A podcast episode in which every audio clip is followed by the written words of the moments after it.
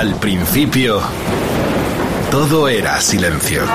What we've got here is failure. Y del silencio nació el rock.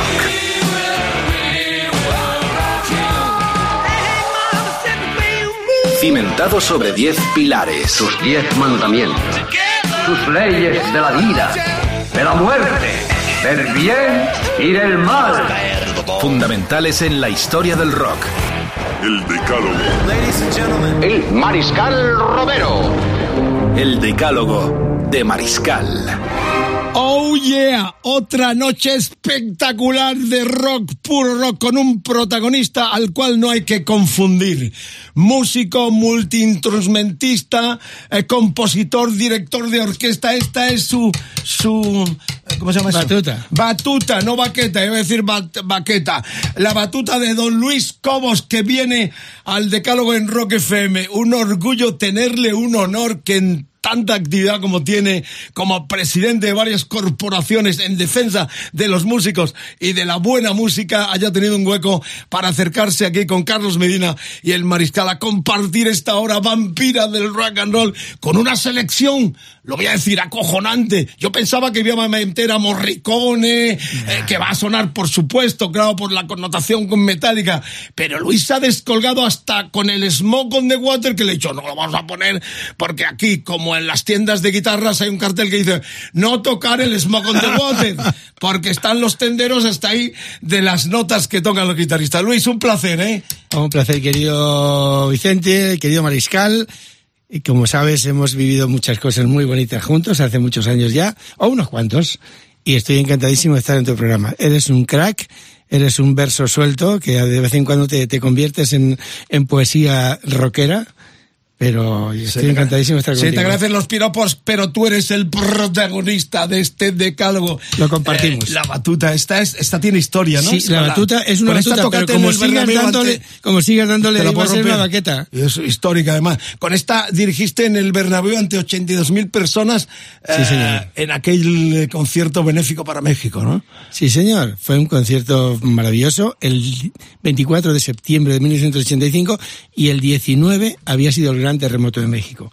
Así que les hice una dedicatoria y tal y cual. No se eh, organizó para beneficio de nada, sino que como había ocurrido eso, yo les hice un, eh, orquesté dos temas de, de- de México y con mariachi y sinfónica y les hice un homenaje. Fue muy emocionante porque entonces no había móviles ni leches y la gente prendía las llamitas y se quemaba y las apagaba y la volvía a prender otra vez. Bueno, Luis está aquí primordialmente porque es un hombre de esa vanguardia progresiva de finales de los 60. Ahí pinchaba yo ya una super banda que era un poco la similitud al fenómeno en inglés de los eh, canarios de Teddy Bautista.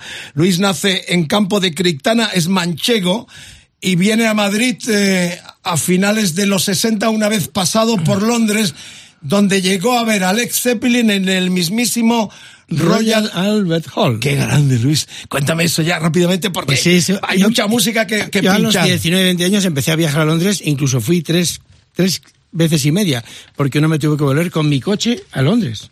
Se tarda, para si alguien lo quiere hacer, se tardan 22 horas, sin parar. Sales, te vas por la M10 de Francia, Hasta Bordeaux, Calais. Angoulême, Poitiers, hasta Calais, y luego te vas a Dover, coges la carreterita, te equivocas en las rotondas y de- siempre das la vuelta por donde no es, te paran varias veces y llegas. Y entonces, en enero del 1970, daban un concierto, no sé qué día era, pero era en enero segurísimo, porque yo me fui después de Reyes. Y pocos días después, no sé el día, daban un concierto Led Zeppelin en el Royal Albert Hall de dos horas que fue fantástico. Bueno, los comienzos brutales de la banda de Jimmy Page y Robert Plant, sobre todo. Van a sonar al instante, pero antes quiero remitirme a esta versión de un clásico que hicieron para la pianista y cantante Nina Simone.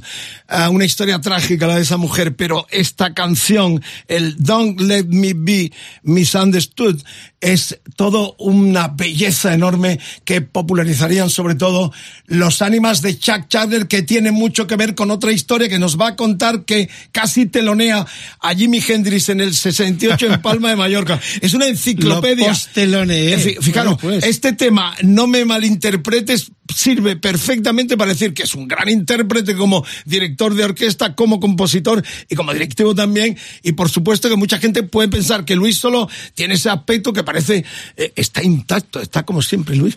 Bueno, pues Luis tiene un pasado rockero impresionante, eh, como esta versión. ¿Qué año hiciste la versión, Luis? En 1968. 68 es la versión. Sí. Los Animals lo habían hecho en el 64. No, la canción es del 64 y los Animals lo hacen hit en el 65, en el tercer disco. Pues nosotros en el 68 era la cara B de un disco que se llama I Will Pray, eh, una, un tema mío, y la otra cara era Don't Let Me Be Misunderstood. Claro, es el Animal Tracks de, de los Animals con Bardon, eh, que es el disco además que provoca la gira de Estados Unidos donde Chuck Taylor descubre a Hendrix en el Bajo Manhattan, en el Greenwich Village, eh, y se lo lleva a Londres como eh, un artista extraterrestre. Y luego tú tienes anécdota además eh, con, con Eric Clapton. Sí, que me contaron entonces. eh, Bueno, en Londres. vamos con el clasicazo enorme 68 Connection, supergrupo en esa línea Chicago, Blast Tears, mucho metal, mucha categoría, muchos buenos músicos que hacían esta versión realmente fantástica.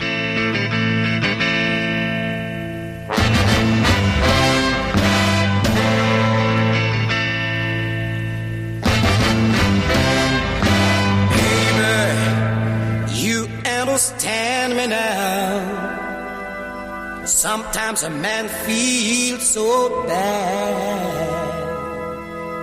Don't you know no one I love can always be an angel? Things go wrong as soon to be bad. But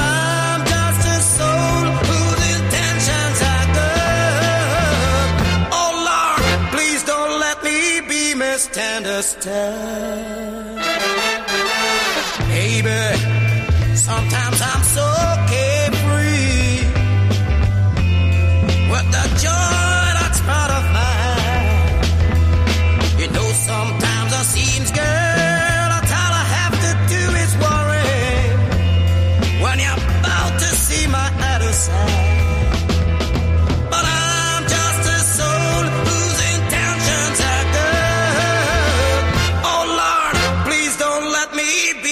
be misunderstood. You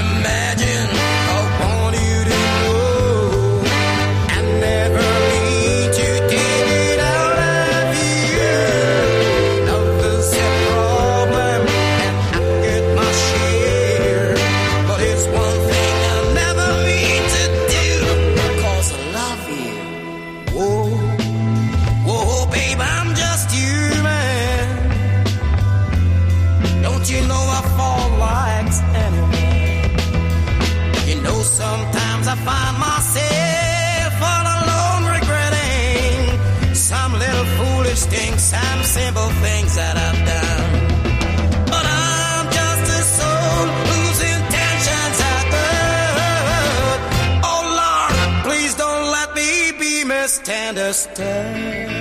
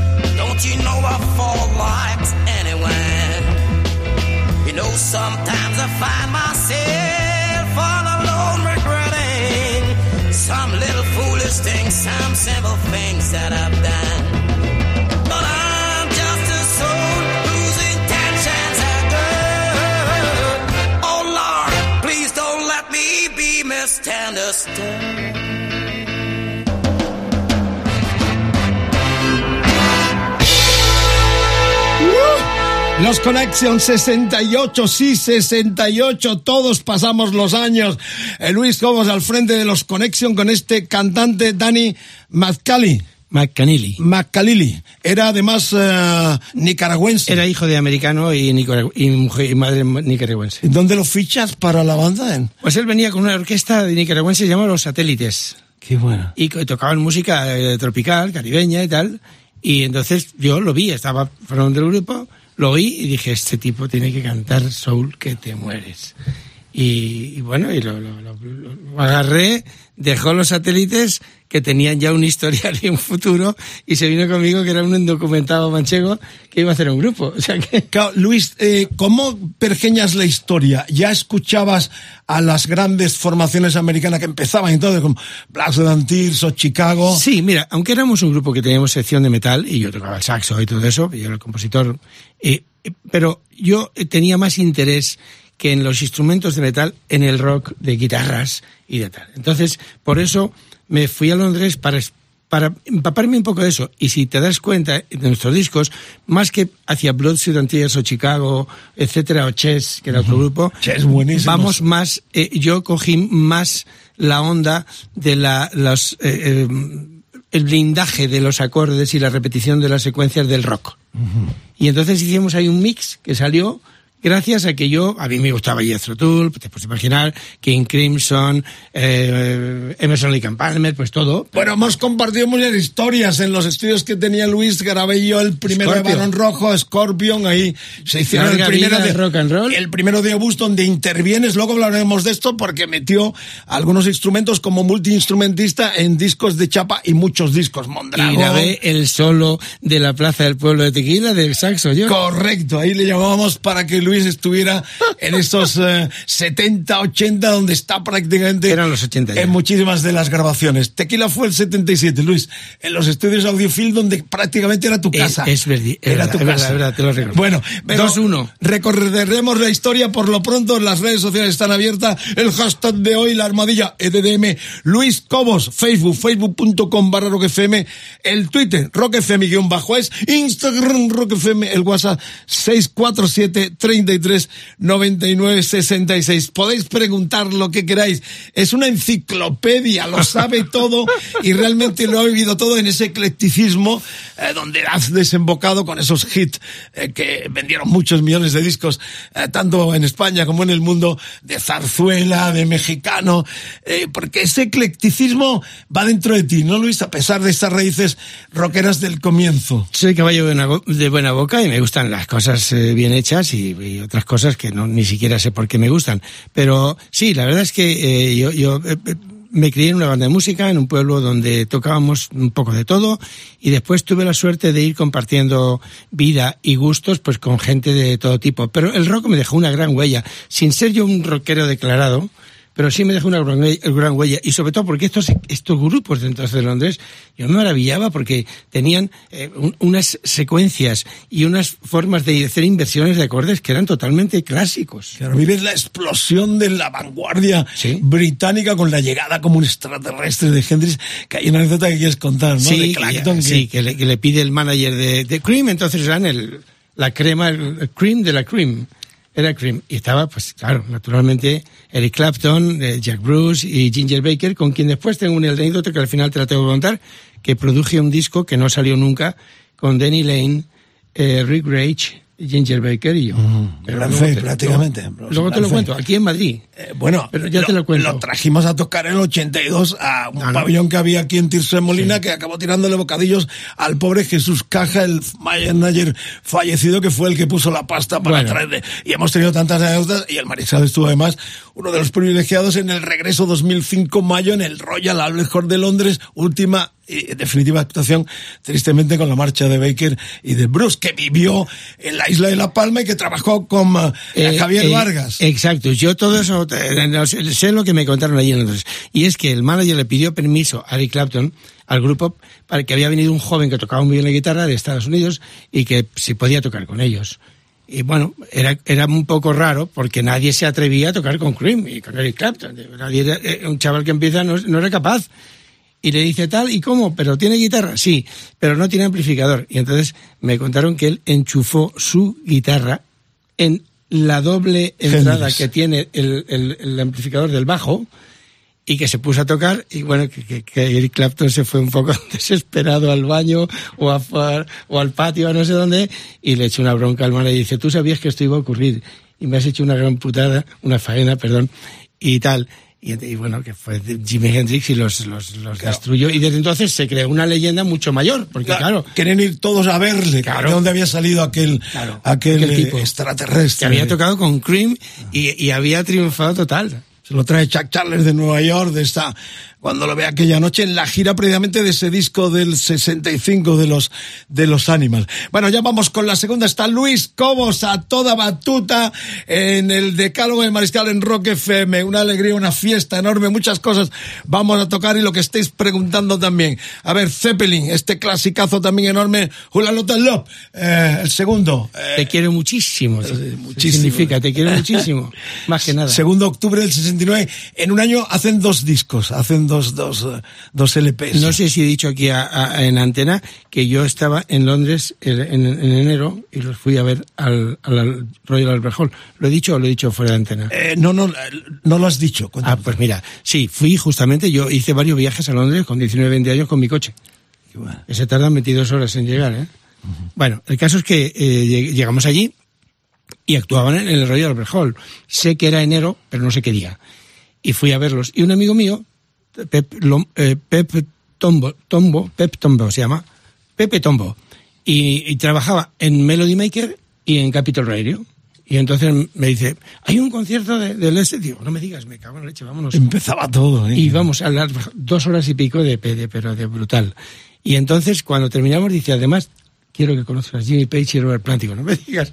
Y fuimos a la puerta de atrás del Royal buena. y me presentó. Que luego he visto a Jimmy Page en el Grammy algunas veces y nos hemos saludado. Eh, Plan también, supongo, ¿no? No, a Plant no lo he visto. Era muy habitual de Ibiza, donde llegaron a tocar en No, aquella a Plant no discoteca. lo he vuelto a ver, pero a Jimmy Page lo he visto un par de veces. Bueno, este tema además tiene historia. eh, bueno, es eh, una de las canciones más enormes, eh, con esos seis minutos y pico, que también tuvo plagio ah, y que tuvieron que reconocerlo. De hecho, eh, Y por Plan aquí aparece el Muddy Waters también. Sí, Dice, te cierto. pillan. eh, eh, Wilson. eh, claro, Plan dijo, te pillan cuando, cuando eres famoso. La canción se hace famosa, pero ellos sabían que estaban eh, plagiando Es la que ya canción había de sido Willie plagiada Dixon. antes también. Claro, de Willie Dixon. sí. Había sido plagiado antes. Con. Muddy Waters Dixon la había hecho también, pero es un tema que ellos pillaron eh, descaradamente y que se acabó. Música y letra. Claro, y el- un juez reconoció eh, públicamente Tuvieron que pagar. eh, y tuvieron que pagarle y incluir a Willie Dixon, el negro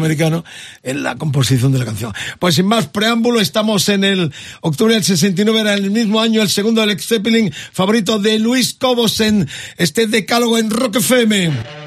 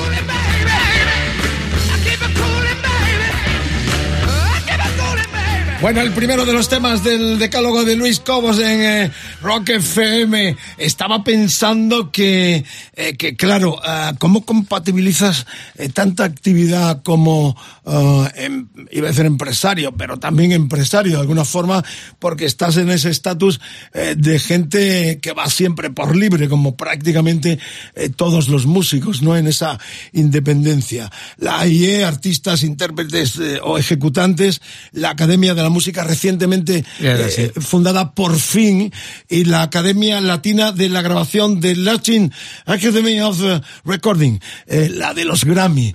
Eh, ¿Cómo compatibilizas todo, Luis? Pues mira, yo eh, siempre que me he comprometido a algo, he puesto una condición. Y he dicho, bueno, yo tengo un trabajo, soy músico, nací músico, espero morir músico si no tengo una desgracia por medio. Y lo demás lo hago por colaborar y cooperar, pero tiene que ser compatible con mi trabajo. Creo que he tenido alguna buena habilidad de crear buenos equipos y no tener que estar yo todos los días ni ir al despacho, pues voy cuando hay que ir, pero si no sería imposible, no dormiría ni comería. Y además cuando tú estás ya aquí en casa, se levantan en América. Y ya lo sabes porque has trabajado allí. Y, pero, eh, o sea que eh, lo compatibilizo casi sin saber cómo, pero lo hago porque además soy un cargo electo, yo no soy director general, soy presidente y, y en, en el- la, la Academia Latina de Grabación hay un equipo que trabaja fantástico. Ahora ya no presido la, la Academia Latina, sino que presido la Fundación Latin Grammy, la hemos creado también, la Fundación Latin Grammy, que está cita en Miami, y hay un equipo de gente que funciona muy bien. Hago un inciso solo porque tenemos mucho de qué hablar. Si lo vierais punteal eh, a lo pace según estaba sonando la canción, ha venido que estaba ensayando porque tiene bolo este mismo fin de semana. Viene de México donde ha estado 100 veces tocando con orquesta. La verdad es que es un orgullo y un honor tenerla aquí porque nos conocemos cuando yo empezaba en la radio, ellos empezaban también, También, a la par que los canarios. Es fascinante, ¿no? Que estemos aquí al cabo del tiempo con una cadena con un millón de oyentes y los dos departiendo como dos viejos colegas. Me emociona que él recupere todo lo que significó esa progresiva que a mí me imprimió estilo, forma eh, de trabajar y de hacer radio y hasta estos días también donde me acogen en esta, en esta radio de rock, puro rock. Luis, estoy realmente muy emocionado. Pero ¿por qué la academia, estos de los Grammy son tan horteras y eligen canciones tan, tan malas, Luis? ¿Y Pregúntale. por qué hay tan poco rock? Pregúntales. Vamos a ver, es la Academia Latina de la. Y por tanto, su eh, eh, identidad es el mundo latino. Y la- pero tú sabes que la música muchas veces es eh, eh, irrefrenable. Y- y las tendencias se imponen no precisamente porque a lo- los músicos que somos miembros de estas instituciones queramos, sino que ocurre. Y entonces yo no diría que son tan horteras. Y, Son muy horteras, y no, te preocupes que no, no- seguramente no nos van a oír, pero Estoy convencido que el 99% no saben que tú fuiste el artífice de una super banda, un super combo como Connection. muchos no lo saben. Es que estoy tan- Pero lo intuyen porque en, en cierto modo no cambiamos tanto. Nos acomodamos y nos, y nos vamos eh, ayornando a la vida, pero yo no he cambiado tanto. O sea, a- yo vibro ahora con esta música. lo- lo- eh, eh, he oído las canciones hoy porque la- te, te- te di la lista de memoria. Has vuelto a escucharlas. Y he vuelto a escucharlas hoy y era como, ¡wow! Qué bueno. ¡Qué maravilla! Bueno. y además hay grabaciones remasterizadas, buenas, nuevas. Esto que nos habéis puesto, hay un juego aquí de, de los gritos por un lado con el otro, por un estéreo. Y es una maravilla. Sobre todo reconocer la autenticidad de los músicos. Ellos, toda esta gente, lo que imprimió a la música popular, fuerte como el rock, fue autenticidad. O sea, era en verdad. No había... Con un ra- raíz del blues. Sí, pero no, Música. pero que no había rollos como después, que el que cantaba no cantaba, el otro ayudaba, el, el autotune sin leches. Esto era autenticidad misma. Veías un tema en directo y sonaba exactamente igual o mejor que en el disco. Vamos a por la tercera. Angel, Vámonos. Aerosmith. eh, estuviste en el Palacio ah, Real, en el Palacio, en el Teatro Real, en el 18. Fue exactamente en el 30 de julio del 18. Allí estuvimos en aquel, estuviste Sí. No la tocó esta canción, por cierto. Sin embargo, tocó ah, ah, la de Lex Zeppelin, el vuelo de Talop, y también una que viene ahora que has pedido tú en tu decálogo. Que sí tocó esas dos Es versiones, pero no este Ángel, ¿no? Angel es una balada mm, bestial. Con toda la energía del mundo, pero tiene un romanticismo y un lirismo precioso. A mí me gusta mucho Aerosmith porque tiene ese punto, que son muy mm, bestias, por decirlo de alguna manera, pero son muy elegantes. Y hacen unas baladas, bueno, todo el mundo lo sabe, no es un secreto. Este Angel, me gusta, esta canción me gusta por muchas razones. ¿Tiene alguna connotación sentimental, de afecto? También un poco. Pero claro, es que estas canciones, cuando tú me viste la lista, yo he hecho el- las canciones que a mí me emocionaron con 19, 20, 21 años y que me influyeron en la forma de componer. Entonces, para mí son iconos, en América dicen iconos, iconos y son también himnos que para mucha gente lo son, pero yo no sé si esta ha vendido 25 millones, la otra 32, y no, sino que son canciones que, que tienen, y además, tienen un lirismo, igual que ha hecho Metallica con la, con la Sinfónica, por ejemplo, Aerosmith, es, sería facilísimo hacer arreglos para ellos con Sinfónica, porque es que es- son músicas clásicas. ¿Cómo lo defiende? Lo- nos está vendiendo el rock and roll en la casa donde vive el rock and roll. Es Bueno. que Luis, Luis Cobo es un grande, enorme. Estamos en el 87, el noveno de los americanos. Permanent Vacation.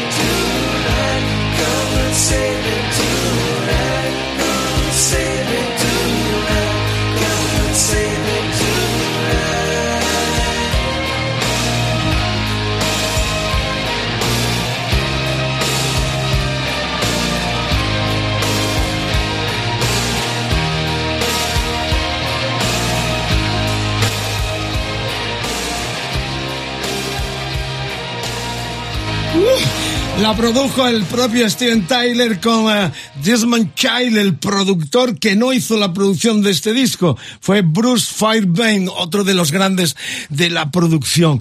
¿Estás tan emocionado también? ¿No has hecho, has hecho zarzuela, mexicano? Ópera, todo. supongo que queda, eh, tu asignatura pendiente hacer una orquestación de estas canciones. Es que esta, esta canción, hemos oído que entraba una cuerda, está pidiendo a gritos una, cuerda, una orquesta. Eso es lo bueno. No, pero mójate, Mira, Luis, vas sí. a hacer un disco orquestado. Sí, lo voy a hacer Qué contigo. grande, enorme. Mira, hay una cuestión que eso de los arreglos es un error. Las canciones no tienen nada que arreglar, es instrumentarlas, vestirlas.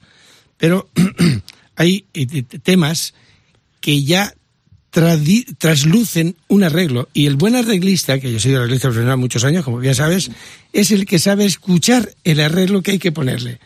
Es como una modelo, e- el, el, el modisto que ve el vestido que la va a potenciar y no se va a, no la va a, a perjudicar. Qué bonito lo estás visualizando. Es verdad, es que es un Sobre todo para la gente que no entiende a veces o que no ha visto un estudio donde se cuece todo esto, las canciones, de lo cual tú has sido dueño de estudios, te has criado en los estudios de, de grabación colaborando con muchísima gente. Eh, ¿Cuál es la faceta del productor, Luis? El productor es el director de cine en la música. El productor tiene una visión global. ¿Recomiendas Yo recomiendo, tener productor? yo recomiendo tener manager y productor. Las dos cosas. A pesar de los pesares. Sí, a pesar de los pesares, porque es muy difícil que una persona, si te quieres dedicar a tu trabajo y quieres de verdad tener tiempo, re- revestirte de talento y de excelencia y de encontrarte con la música, tiene que hacerlo alguien. El productor es fundamental porque está tres pasos atrás del tema. Yo aprendí a manejar las mesas de mezclas, y como bien sabes tú, y, y llegó de un momento, tres o cuatro años, di un paso atrás, porque solo veía botones y no pensaba. Entonces el productor tiene que haber una persona que está fuera y que tenga la capacidad artística y- y- y comercial para saber hacer una canción de éxito o una canción que sea sabe que está condenada a no ser éxito, que sea auténtica y que sea rara y extraña. Escuchad, sordos, lo que está diciendo Luis es muy importante, es una masterclass aquí por la cara, por la fe de- en el decálogo de Mariscal en Rock FM con Carlos Medina. Gracias por la sintonía, buen viaje por las carreteras. Está Luis Cobos aquí, pegadito a nosotros, estamos muy emocionados. Ha traído la batuta que está aquí, por poco se la rompo. Te la voy a- esta no te la regalo, te voy a regalar otra. Por favor, la quiero, la quiero. Y el día que grabes ese disco prometido, comprometido aquí en el Decálogo, con las grandes canciones, aquí. eh, efectivamente, lo damos en primicia en Rock FM. Carlos, esto queda grabadísimo, ¿eh? Se lo vamos a mandar a cualquiera de sus despachos o a su casa o donde lo encontremos. ¿Sigues yendo a Formentera? Eras un fanático. Yo, cuando Este- puedo- yo era un fanático porque fui a Ibiza y descubrí, afortunadamente, Formentera, pero la Formentera que yo conocí ya no existe. Pero sigues yendo. Poco. Porque no existe. Era irse a la Fonda Pepe, a ver amanecer, y luego a Espullols, a, a- en fin, a, a San Francisco Javier, y era eh, cuando los hippies que iban hacían eh, la- las, artesa- de las artesanías, no las traían de los chinos o de no sé dónde. Y, las- sí, y era una maravilla. Descubrí ese mundo que me limpiaba y, y además conocía una serie de gente estupenda. Formentera fue un paraíso y yo creo que seguirá siendo un poco, pero ya había una barca que se llamaba la Joven Dolores que tenías que pedir día el miércoles para llevar un coche llevaba un coche y luego ya pusieron el ferry y todo acá que yo entiendo que el progreso te sea eso pero ya el, el, el- la maravilla que era y la el paraíso yo creo que ya lo. Bueno, quiero sentiros ahí, EDDM, la almohadilla, el hashtag de hoy, Luis Cobos, eh, Facebook, facebook.com barra Rock FM, Twitter, eh, Rock FM guion bajo es, Instagram, Rock FM, el WhatsApp, quiero escucharos, 647 33 99 66. Vamos a por la cuarta, empezamos con una mía de Connection, su formación, sonarán más por si alguno de alguna forma está redescubriendo ahora al Cobos progresivo vanguardista de finales de los 60, aportando mucha vanguardia, mucha calidad a la música de músicos de categoría en nuestro país. Luego sonó ya eh, Led Zeppelin, ha sonado Aerosmith y la cuarta The Who que están viniendo, además con el auspicio de Rock FM eh, en nada a nuestro país. ¿Por qué los Who que además estuvieron prohibidos? Recuerda este tema, este disco y esta canción en el franquismo se prohibió en el Junes. ¿Por qué lo eliges? Bueno, lo elijo porque conocí y pude ver en directo a Towns- Pete Townsend y a Roger Daltrey. Y una cosa que me encantó que hicieron, que fue la ópera Rock Tommy. Era un chico que jugaba con, con unas máquinas de aquello y ahí Roger Daltrey se salió, cantaba unos temas. Más tarde unas- Cuadrofenio también. Wow, unas, unas baladas. Y luego a Pete Townsend, otro loco como Frank Zappa y unos cuantos más, maravilloso, un, un pirao maravilloso que, claro, tiene una forma de tocar y componer que me, me influyó mucho. Fíjate que en este tema, eh, que es uno de los que censuró eh, el franquismo en la salida de nuestro país, tanto como la portada, la vamos, la vamos a mostrar en el, en el teaser, es un tema en el cual, el One Get Fall Again, con ese final explosivo de Adaltry, en el cual eh, los teclados, los incipientes sintetizadores y Moog juegan un apartado importantísimo. Y te quiero preguntar, porque tú, como eh, Teddy Bautista, sois los precursores en traer esos instrumentos a España. ¿Cómo fue aquella revolución que hizo el ingeniero este Moog, no? Bueno, eh, eh, fue algo, in- eh, se trataba de, a través de osciladores, luego ya se hicieron samples y los teclados son más fáciles de, pero era lenguaje máquina y a través de osciladores se construían los sonidos y fue fascinante. Fue aportar, aportar pues sonidos continuos, mm, líquidos también, que se llaman de onda cuadrada onda triangular, aportar esos sonidos al- a la macicez y la robustez de las guitarras y los bajos. Y eso dio categoría y proyección a bandas como Emerson, Lake and Palmer, con aquel Emerson también. que tuvo la Keith oportunidad Emerson de- lo he visto, lo vi tres veces. Claro. El- lo vi en el, en el Odeon Hammersmith. En Londres había tres lugares o cuatro que yo frecuentaba. Uno era el Roundhouse, que era un sitio redondo de madera. Ahí estuve. Precioso. Es el Odeon Hammersmith y el Royal Albert Hall. Y el ya viejo en Wardour Street, El Marquis, bueno, eh, todo. ese lo daba por Claro, supuesto. recuerdo a Teddy Bautista en los comienzos de la mítica discoteca MM, donde empezó prácticamente todo, empezamos a traer las primeras bandas a través del programa que el Mariscal tenía entonces, el Musicolandia en Radio Centro, a Teddy eh, eh, experimentando con el MOOC y los sintetizadores con Es un que supergrupo que se, se llamaba La Galera. Teddy tra- trajo el Moog 1, que era como una central de telefónica. Tenía jacks y era como... Oye, por cierto, que Radio Centro estaba en un local, ahí en la calle Huertas, abajo, que había unos ascensores que te tenías que tirar en marcha. Parecen cajas de funeraria. Pero en De marcha, no se paraban. Correcto.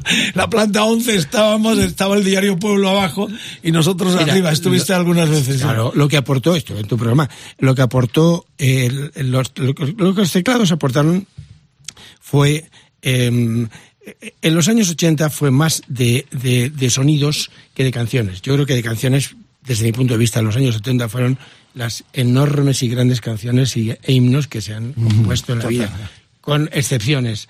En los 80 ya fue vinieron una serie de accesorios para modular y que no fuera tan monótono, por decirlo de alguna manera, que todas las canciones tuvieran que tener una batería pum, pa, pum, pum, pa, pum, pum. Y entonces ya los teclados se empezó a indagar y fue un- una época muy, muy bonita. Yo tenía, teníamos admiradores. El, el, el, el Shine on You, eh, Crazy Diamond de, de Pink Floyd, Pink Floyd. fue Pink Floyd, desde mi punto de vista también, lo que aportó eh, al rock fue aportó a la prisa la calma. Porque todo era de prisa. Y entonces Pink Floyd, pum, pum, pum, pum. Te recomiendo una versión Pero del fíjate, Shine, Luis, que luego ya los Pistols eh, barren todo. Sí, pero el Shine Qué on fascinante You, es la música. el ¿no? Shine on You, eh, Crazy Diamond, Ajá. hay, eh, David Gilmour, que tocó con Pink Floyd, él tiene una versión solo. He escuchado. Maravillosa. Esta estarás seguro Para en yo Discord que no estoy- que vas a hacer que y que estoy- vamos a estrenar en Rock que no estoy solo con la orquesta, que sigo en la pomada. Muy orgulloso de tenerte aquí porque elige como cuarta, están viniendo ya los Who, Get Fallen the Game, de aquel Next, eh, Next Who, que es realmente una obra maestra, a pesar de la censura, pero es una canción enorme. Escuchémoslas de nuevo en el decálogo de Mariscal en Rock FM. Gracias por la sintonía. Bienvenido, Luis Cobos. Celebramos que está aquí con nosotros.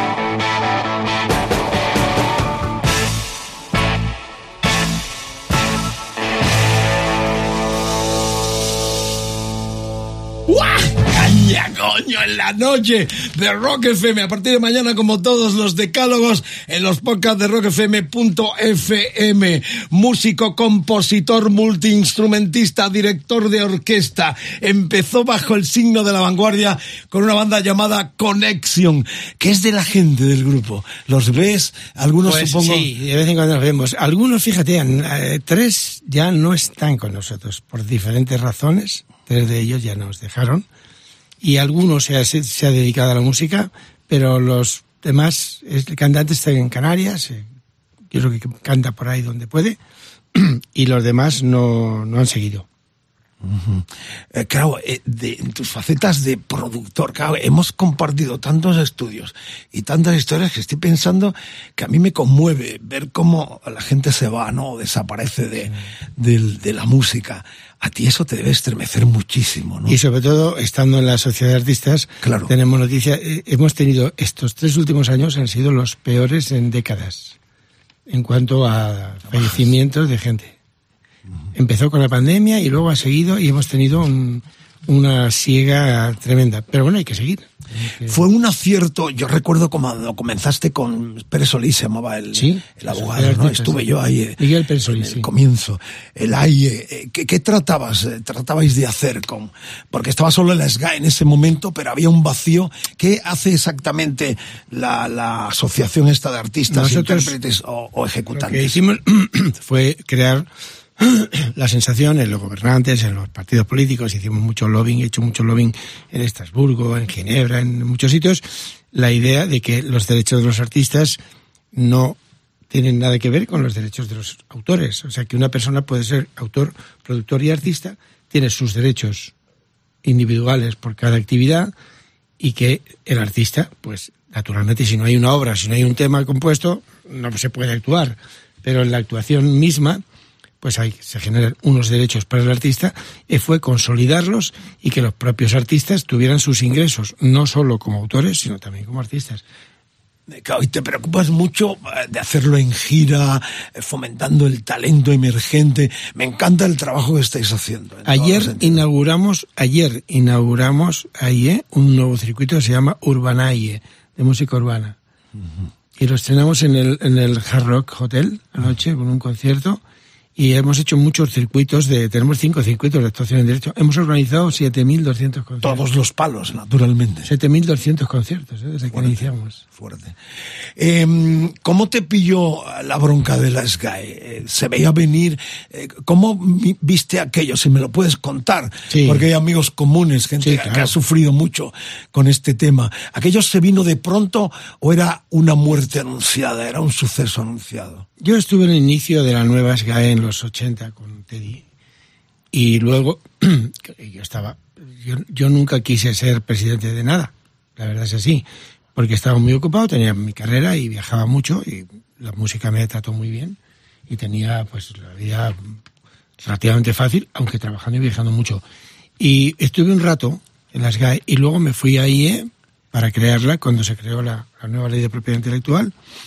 Y lo que fue ocurriendo es que, por alguna razón bastante inexplicable, el crecimiento tan grande de las GAE produjo, que yo creo que en la vida pasa siempre eso, el crecimiento económico tan grande produjo pues disensiones y, y- y un problema de manejo de empresa. Las bifurcaciones, ¿no? Yo creo que creció muchísimo y empezó a producir pues eh, deserciones, engaños, alguna que otra corrupción interna, pero no de los eh, directivos necesariamente, sino empleados, etcétera, etcétera, cosas que yo creo que, vamos, no creo, que pasan cuando uno crece demasiado.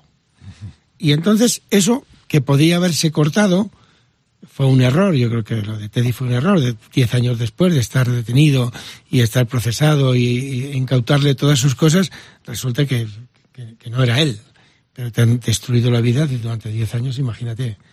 Y después, a partir de ahí, pues sabe, yo creo que ha habido gente bastante inexperta al cargo de ella, gente que a lo mejor no tenía su carrera resuelta y ha ido ahí a hacer carrera. Yo qué sé, eh, sería muy largo y tedioso explicarlo, pero ha sido muy desagradable y muy negativo para los autores. Eh, Totalmente, ¿no? Porque el desprestigio, aquellas historias, además se aprovecharon muchos indeseables para volcar Claro. mucha...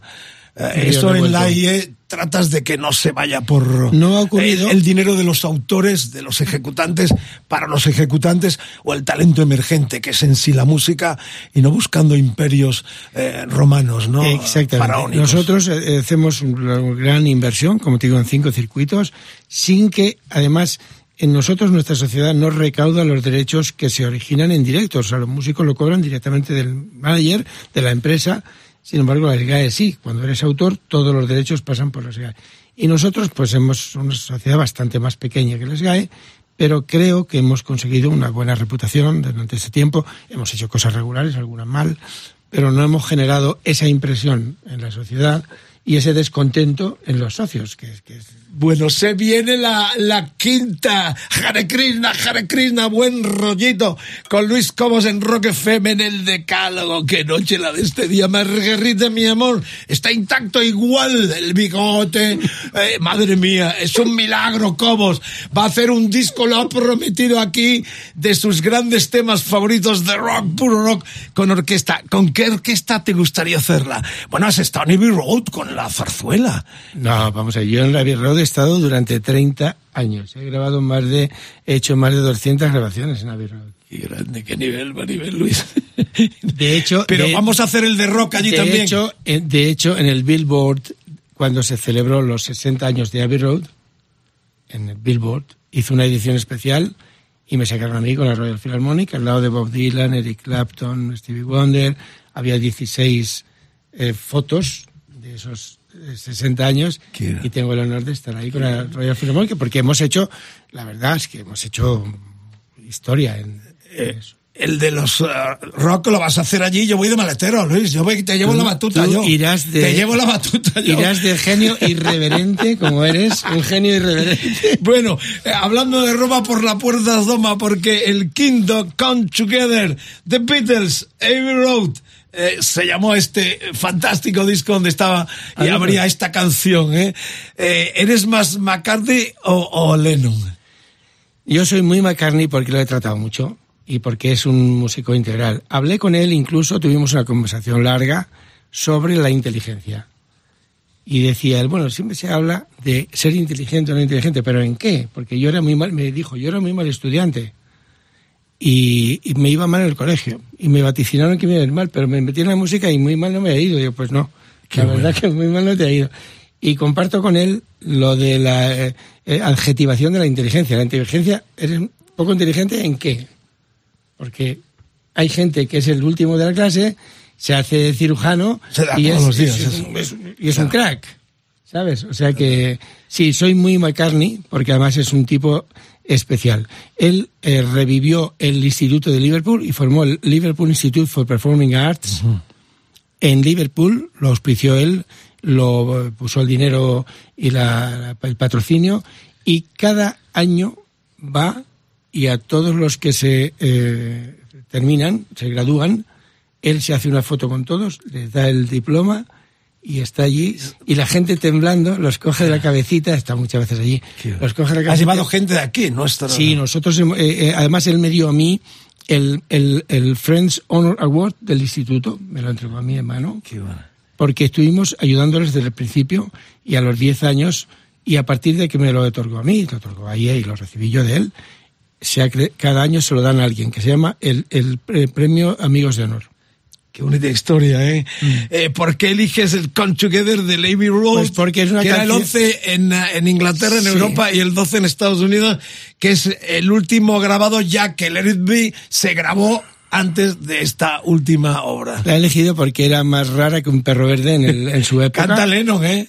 era más rara que un perro verde en su época. Y, eso,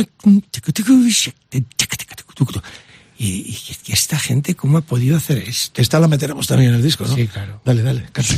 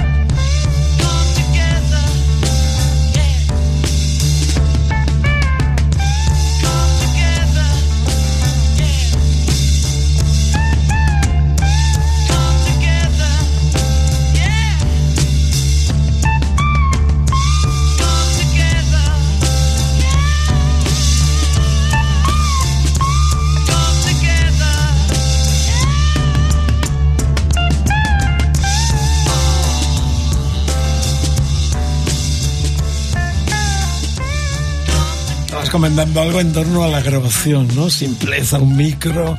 Claro, Luis ha sido dueño de, de unos estudios míticos de Scorpion, Sí. donde yo grabé el primero de Barón Rojo, Mermelada también hicimos. Y eh, grabaste tu disco Zumo de Radio. eh, que me regaló él los jingles. Tuvo un gesto muy generoso. Lo compuse y me dijo, eh, te lo regalo. En el disco. Zumo de Radio me lo regaló Luis. Eh, tuvo un detalle conmigo. Eh, realmente es un arreglito pequeño, pero es su propiedad y me lo regaló. No, y es tuya, Eso en mi testamento está para que mis hijos sepan que esos jingles los hiciste tú. Esa es la realidad. Eh, en el Zumo de Radio Célebre y que donde grabamos en aquel estudio, donde estaba Tino Azores, un ingeniero que él tenía trabajando, y donde vivimos muchas horas. Hasta fuimos a grabar, no sé si te acuerdas, a la cárcel de Carabanchel, un directo con Morris. Morris. Hombre, ¿cómo no me voy a acordar? Con el equipo móvil. Con el equipo y con móvil. mi equipo móvil se grabó el disco La Mandrágora. Y el disco de, de, de Paco Lucía con John McLaughlin y Aldi Merola. Claro. No, no, es que, mira, yo me hice un estudio porque no tenía sitio en los estudios, estaban a tope. Y jamás pensé que era una Si yo te carbonería. recuerdo que ibas por la noche con el R12 porque no había horas. Una carbonería de la calle Galileo. ¿Cómo iba a pensar yo que allí se grabó el primer disco de Sabina, el, el Quiero ser mamá de Almodóvar y tal? Yo hice el primer disco de Tino Casal, los dos primeros de Mecano, que los hice yo. La orquesta, cinco de la Mondragón. orquesta Mondragón. Mondragón. Digo, pero ¿cómo iba a pensar yo que se iba a convertir en un estudio de culto? La gente esperaba meses. Y vino Vicente con su serio chap, eh, sello Cha- chapa claro. A grabar allí también. Ahí estuvo Bus el primero, el Prepárate, hicimos Mermelada, que lo vamos a escuchar al final, porque Teisidor le he dicho que venía, el líder que estuvo aquí hace poquito también, y ha dicho, coño, si nos metió un saxofón espectacular Sí, todos, en un tema que vamos a poner ya como, como bis. O sea, realmente es lo que decíamos del tema que pinchamos, ¿no? De el clásico que interpretaron los Connection. El Don't Let Me Be Misunderstood. Eh, eso, ¿no? No me malinterpretes. Él es un gran ejecutante como director de orquesta, como creador, como compositor, y no malinterpretemos la faceta de un musicazo enorme. Eh, defensor de las canciones, esto lo repito yo mucho, Luis, eh, porque a veces estás en el aeropuerto de Tokio y hay gente que está a tu lado tarareando el Black is Black que no sabe ni quién lo compuso ni quién lo cantó. Ese milagro eh, nos da pie a pensar que lo que hay que hacer son buenas canciones. Sí, y, y, eh, y existe, siempre ha habido una especie de leyenda urbana que si es una buena canción no es comercial, y eso no es cierto. Puede ser el sentido comercial que la usa mucha gente y que tiene mucho éxito y que vende muchos discos. Puede ser, se puede hacer una gran canción. Lo que pasa es que si lo buscas es difícil conseguirlo. Hoy día un algoritmo lo consigue más fácil que tú, porque tiene información de lo que le gusta a la gente. Lo la mejor inteligencia artificial, Sí. ¿estáis preparando algo contra eso o no? Estamos protestando de momento. De momento, hasta no- que la máquina nos Yo sí engulla. los he estado escuchando gente joven. Lo mejor que puedes hacer es ser tú mismo y eh, eh, eh, tener tu identidad como compositor, como músico, como todo. Y es muy posible que entonces pues encuentres una canción que le guste a la gente y te identifique con ella. Las buenas canciones hay que procurar hacer buenas canciones. Y luego unas serán éxito y otras no. No hay sitio para todas. Yo recuerdo en esa faceta mía tan ayatola, entrevistado a Dave Bautista ya en los 70, eh, me metía con los hits, ¿no? Tan horteras. Y Teddy me dijo una vez, digo, no te olvides que hacer también estos hits número uno no es tan fácil. Lo recuerdo perfectamente, yo estaba en plan eh, metiéndome así caña Claro, con las sí, canciones sí. de verano y, y Teddy me dijo, oye, que eso también cuesta y hay que saber hacerlo y tener inteligencia para hacerlo. O sea que toda la música es respetable. Estamos en un barco donde manda el rock y en el caso del que habla lleva muchísimo tiempo y, y afortunadamente en el mismo camino, pero es tan fascinante y tanto talento emergente. Eh, yo, Luis, esto es lo que me, me hierve la sangre, ¿no? Los grandes medios. Vuelven los Who, eh, por cierto, que van a tocar el 14 de junio en Barcelona, en el Palau Sant Jordi, que auspicia Rock FM, y donde vamos a estar junto Luis y Pino Saglioco, que estuvo Sí. también aquí en el Decálogo, nos, nos pasa a ese sitio preferente, simplemente como, le, como leyendas también, no por Yo hice, un, privilegiados. con- yo No, hice un concierto en el No por 2016 en el Palau Sant Jordi, míralo. Aquí está. Espectacular, impresionante. ¿qué, qué orquestas llevas habitualmente? ¿Cómo Bueno, eliges yo, yo no llevo orquestas, yo toco con orquestas. Porque tuve una época que hacía orquestas de bolos, de músicos de aquí y de acá, y si no hay más remedio lo hago, pero es mejor tocar, es como un equipo, si tú contratas a cinco jugadores de baloncesto, lo pones a jugar, a lo mejor pierden con el peor. Tiene que ser un equipo de baloncesto. Pues la orquesta es igual, los músicos son músicos, pero cuando te juntas se llaman tutis y, hay secciones y cada uno hace lo que pone un papel, pues tiene que ser una orquesta que respeta a los líderes, los principales, por ejemplo, se llaman los principales. El, el concertino del violín, pues es el jefe de los violines. El principal de los chelos, que a lo mejor hay ocho, seis u ocho o diez, le- lo miran a él y miran cómo mueve el arco. Y entonces con seis o siete personas controlas todo. Si no es así y no están acreditados como principales, que son los mejores, en las orquestas el primer violín, alguien me desmentirá, pero el primero o el segundo son los mejores, porque hacen oposiciones Es el y que se ve además en primer plano. son los mejores. Que el director mira, además, en- claro, entonces tú controlas a esos. Si no, pues, pues, a lo mejor el que está en el quinto atril, la sexta silla, es como los han contratado alguien, es mejor que el primero. Entonces uno no le hace caso. Quiero decir que tiene que haber una, eh, no es una burocracia, un respeto y una jerarquía para que todo funcione, porque tú eres trompa, tocas la trompa y haces no haces la melodía. Y es una música, la música instrumental, orquestal, es un idioma fraccionado. Es como si fuéramos a decir hola y yo digo la H, tú la O, el otro la L y la A. Solo no suena nada, pero todo suena hola. He dicho el otro O, el otro, y A. Y dice hola. ¿Qué Pues- masterclass nos está dando Luis en Rock FM en este decálogo? Ha mentado la orquesta y la banda que viene fueron los inventores del thrash metal, velocidad imparable. Los vimos, de hecho le dimos en la heavy portada en el 83 cuando eran prácticamente nada. Estoy hablando de Metallica que acabarían también haciendo sonido orquestal eh, con la Filarmónica de San Francisco. Es una disco. tentación que ningún grupo, ni de la vida, ningún músico Acá, puede resistir. Claro. Puede resistir. Nadie puede resistirlo. Es lo que decías antes con la balada de Aerosmith, ¿no? Que hay canciones está que- pidiendo. Que, lo piden, eso lo decían. Y otras que viene un, un orquestador, arreglista, pues, no, porque, no- porque no está estropeada la canción, un, instrumenti- un instrumentador o un orquestador, y lee algo que el autor no ha visto, o que el grupo no ha visto, también ocurre. Y entonces a mí me pasaba, cuando, cuando trabajaba con gente, yo hice el No Dudaría de Antonio, de Antonio Flores. Efectivamente, y- lo vi grabar yo además. Sí, y el, y el, y el, pongamos, el, pongamos que hablo de Madrid en versión rock, que lo hice yo, pop rock. Y Sabino lo cantaba más lento y muy bien, pero entonces, y entonces eh, eh, había que convencerles de que te traían una maqueta que habían escuchado seis meses y te la enseñaban. Y yo le proponía una cosa en, en- en dos horas, decían, no, no me gusta mi maqueta, y digo, dame tu cassette, toma el mío, lo escuchas seis meses y hablamos. Porque claro, si yo con una hora te tengo que convencer de algo que se te ha metido en el cerebro durante seis meses, quiere decir que muchas veces viene alguien de fuera y te propone algo que es mejor que lo que tú habías pensado. No siempre lo que tú Pero piensas es la soberbia y la arrogancia de algunos músicos, no. Eh, Esto lo he visto Bueno, yo en sí, los estudios, sobre todo en los tiempos que pero estaba sí. dirigiendo los estudios Mediterráneo de Ibiza, que además yo recalé en Ibiza, ahora está viniéndome a la mente. Eh, yo en el mi culpa. 83 eh, ya estaba harto de radio, eso de estar en la cresta de la ola a veces cuesta mucho por las todo. Yo me harté y me marché a Ibiza porque Luis me dijo, vete a Ibiza, tómate un tiempito. eh, que están buscando un director El que me lo han ofrecido yo. a mí, que me lo han ofrecido y yo no quiero ir porque estaba con sus negocios, con sus estudios y yo me cogí el petate. Nunca viví en Ibiza. Ahora, por cierto, están llamando un periodista de, de Ibiza, están haciendo la historia de los estudios mediterráneos, donde convivimos con tanta gente. Ibiza Sound. Efectivamente, nunca dejé de dirigir, de dirigir la revista, la radio hacía esporádicamente, pero sí dejé desde el 68 hasta el 83 de hacer radio en distintos programas, en todas las cadenas, y ahí paré, gracias a Luis, que me ubico en Ibiza dirigiendo los estudios mediterráneos. Fíjate cómo- cómo es la vida. Crossroad, crossroad, caminos cruzados en muchos aspectos, eh, y, y, bueno, eh, ha sido realmente muy entrañable que esté aquí con nosotros. Eh, bueno, eh, esto te decía porque, claro, hacer thrash metal con orquestación, esto solo se atrevieron los de San Francisco, el Fate, Fate to Black. to Black de- del eh, Ride the Lightning, eh, del segundo del 84, que es cuando ya eh, la banda eh, va a punto de desembocar en lo que sería aquella obra maestra que es el, el negro. ¿Por qué eliges esto? Una banda tan extrema, ¿no? Que al comienzo ni siquiera la Bueno. crítica, la, de hecho hay una crítica en la, en la Heavy de un periodista muy despistado que los puso a parir, no entendió Es absolutamente que nada. Yo no considero que es una banda extrema. Tocan fuerte, pero no son banda extrema.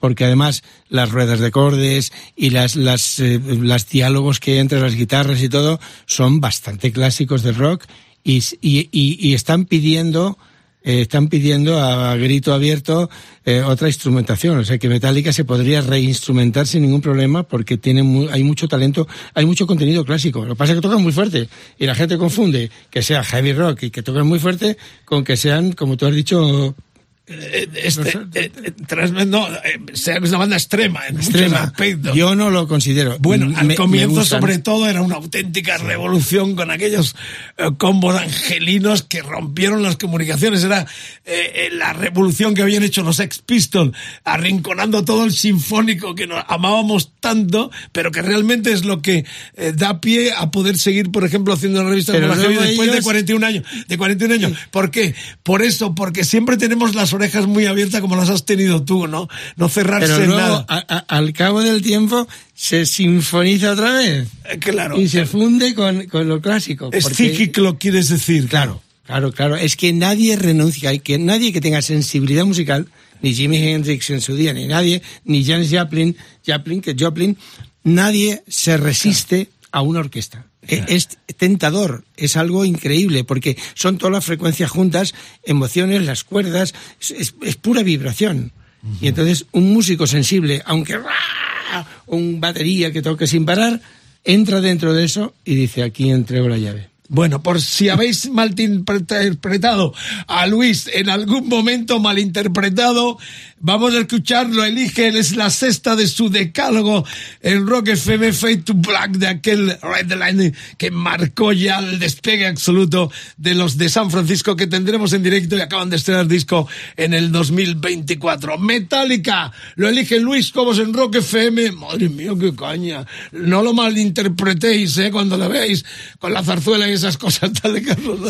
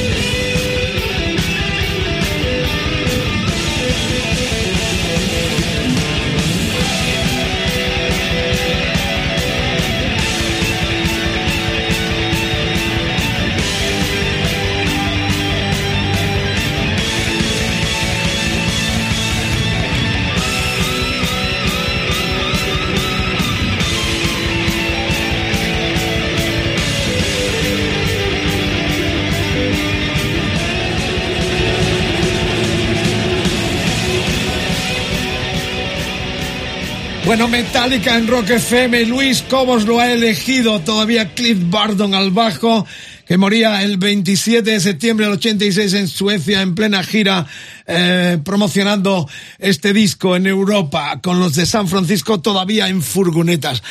Eh, en los últimos tiempos eso se ha cuidado mucho por parte de asociaciones como la tuya, ¿no? La que diriges, eh, Luis. El, que el artista también eh, evite esas maratonianas eh, carreteras, maratones de conciertos mal pagados, a veces maltratados. Eso también cuidáis en ahí. Bueno, los comienzos siempre fueron, fueron malos para los artistas y para- sobre todo para los grupos. En un mundo en el que las carreteras, en el mundo en el que las carreteras eran de doble sentido, eh, y luego no había giras. Ahora hay giras, cualquier persona que empieza hace giras. Había bolos. Yo me acuerdo con Conexión, te vamos en Gijón y al día siguiente en Benidorm. Y hacías 800 kilómetros en carreteras con curvas y con doble. ¿Cómo se llama aquella discoteca de Madrid donde erais prácticamente residente? ¿Stoner era, podía ser? Stone, sí. Stone, Stone, sí. erais residente, Sí, ¿no? porque... ¿sabes Hacías por tres pases diarios. ¿Cómo era aquello? No, ¿sabes por qué? Porque ahí iban los americanos de la base. Era, era la clientela. Estaba aquí al lado, en la, y, como can- y como cantábamos inglés, con temas con inspiración de soul, and blues, tal, pues entonces y, pero actuábamos también en JJ, en Piccadilly. Todas, todas lo que era el circuito, sí, el circuito. el canciller, el eh, Carabel. Sí, luego estaba Estamos Carabel- hablando de Madrid, lamento Carabel, eh, Paraninfo, eh, Imperator. que se hacían tres o cuatro pases, ¿eh? No, eh, se hacían dos pases. Dos. De 45 minutos. Y luego había orquesta que tocaba para bailar. Nosotros éramos la atracción. ¿Cómo ha cambiado? Qué privilegiado eres, ¿no? De ver Sí, esto sí. desde... Yo he tenido una in- enorme e inmensa suerte. Hay una frase de Quijote, que de Cervantes, que era un pícaro también, Paisano tuyo. que le dice a eh, Don Quijote a Sancho, has de saber, amigo Sancho, que la suerte, enemiga de las más grandes desgracias, siempre deja una puerta abierta. Búscala. Qué linda frase.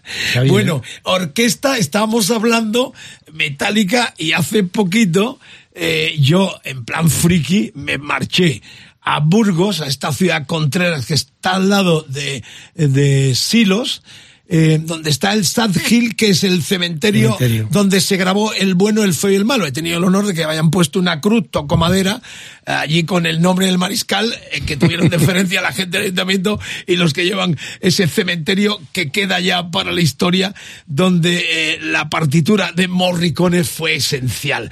Y además estuve eh, justamente eh, en septiembre, creo que fue en mayo del 19, aquí en Madrid con el querido y común, con Carlitos Medina y productor nuestro en algún momento, eh, Alberto Mazcuñán. Nos fuimos a ver a Morricone, pero disfruté además. De hecho, si picáis en internet Morricone en Madrid, el primer vídeo que sale eh, que fue el de la partitura ah, célebre de la película, es el que yo filmé con mi, con mi vídeo. Eh, lo estaba mirando y he picado en Google y aparece el vídeo que yo filmé, es el primero y más visto en Internet.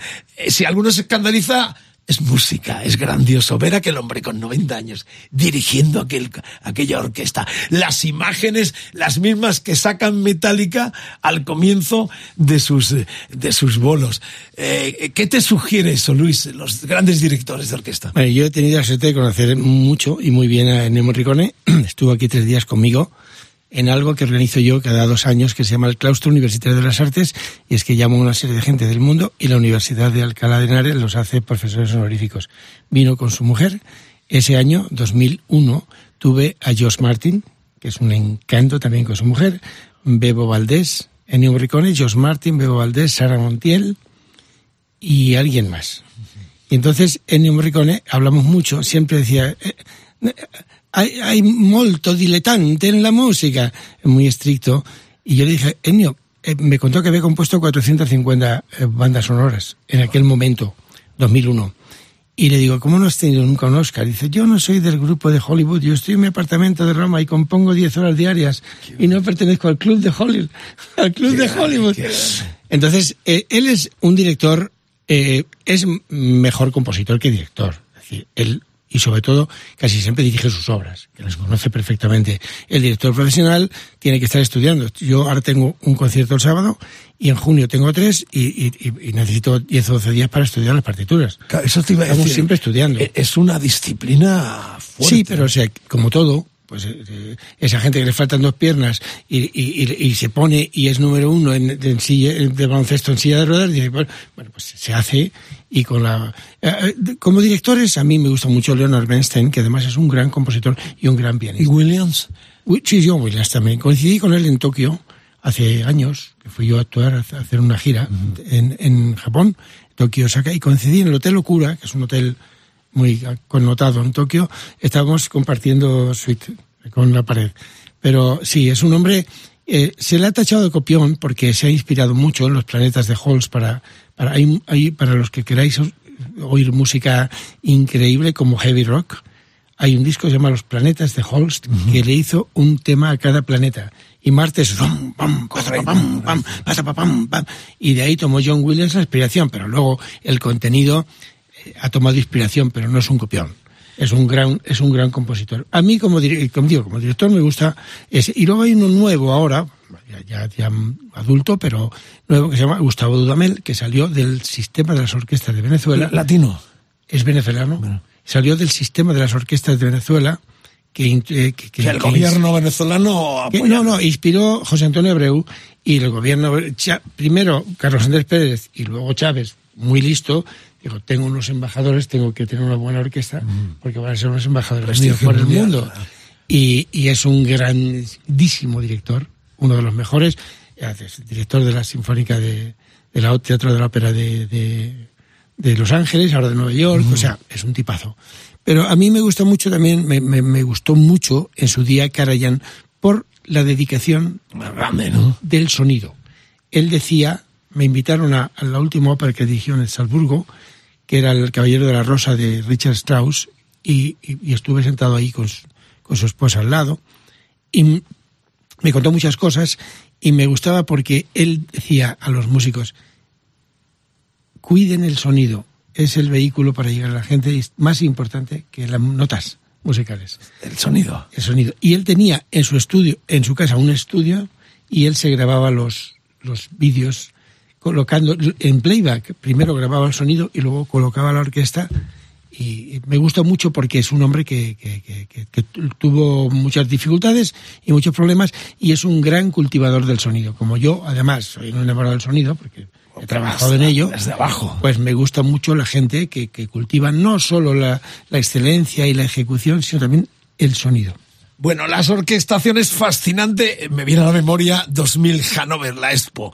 Los Scorpions, yo en primera fila. No me acuerdo cómo se llama el director. Este yo además vestido con un chaquet de cuero en plan heavy. Eh, Eh, Simon Rattle. no, lo- no lo recuerdo Inglés. en este momento. Mm, No, no lo sé, sinceramente. Es que Simon Rattle ha hecho Claro, muchísimas Hizo el de cosas. Scorpions eh, con la Filarmónica de Berlín en, en Hannover con motivo de la Expo de aquel año, del 2000, y yo fui invitado por la propia banda y de- realmente siempre he estado enamorado de esa fusión con la cual veo que tú también te sientes eh, muy, muy He concienciado. ¿Ningún grupo te ha pedido Sí, he eh, hecho orquestar? He hecho grabaciones, Digo, ¿algún grupo de rock te gustaría en algún momento determinado? No, porque yo creo que, vamos a ver, yo he hecho mil cosas, ¿no? He hecho muchísimos arreglos orquestales de cuerdas sobre grupos y orquestar, hacer una orquestación cuando hay una banda, pues es una orquestación muy diferente que cuando escribes una partitura o una obra para una orquesta sola. Los oficios de cada sección de la cuerda, del metal, son diferentes. Ten en cuenta que con estas bandas que suenan a esos volúmenes y ocupan esa cantidad de frecuencias, hay que tener muchísima habilidad para hacer algo que en medio de ese magma de sonido emerja y suene una cuerdecita, es una cosa suave. O sea que Bueno, si os dormís, que no os vais a dormir porque estamos aquí, el Carlos y yo, con las orejas bien abiertas, en esta lección que nos está dando con Bueno, tanta vitalidad compartir. y con tanto cariño eh, Luis Cobos en Rock FM, en este decálogo. Mañana eh, los podcasts los tenéis en Rock FM, como todos los demás, a partir de primera hora de la mañana. Eh, recordad el hashtag, la almohadilla de hoy, EDDM, Luis Cobos, Facebook, facebook.com, barra Rock FM, Twitter, Rock FM, guion bajo es Instagram, Rock FM, y el WhatsApp 647 33 99 66. Dejad preguntas, lo que queráis, que Luis nos va a dejar también la respuesta en algún momento. Eh, muy emotivo, reitero, este programa se viene ya Fran Zappa, pero con relación, Luis, a esto del, de Ecstasy of Gold de Morricone eh, para la película El bueno, el feo y el malo, que es la sintonía de comienzo de Metallica desde hace muchos años, eh, en la ciudad esta Contreras, donde está el Sat Hill este, la, la colina triste esta de, de, de ficticia, donde se rodó esa imagen tan icónica de la película, con el final prácticamente de esos actorazos como Clint Eastwood, Liv Cliff y Eli Wallace, cuando cae en la tumba, yo me hice una foto ahí como una hortera ahí en la tumba, tirada como... Te he visto, te he visto. rem- rememorando la, la- las imágenes. Pero pareces el Mariscal Romero. ¿eh? Eh, Pero es que, eh, Luis, eh, hay que pasar por el monasterio de Silos y los monjes tienen los discos de oro.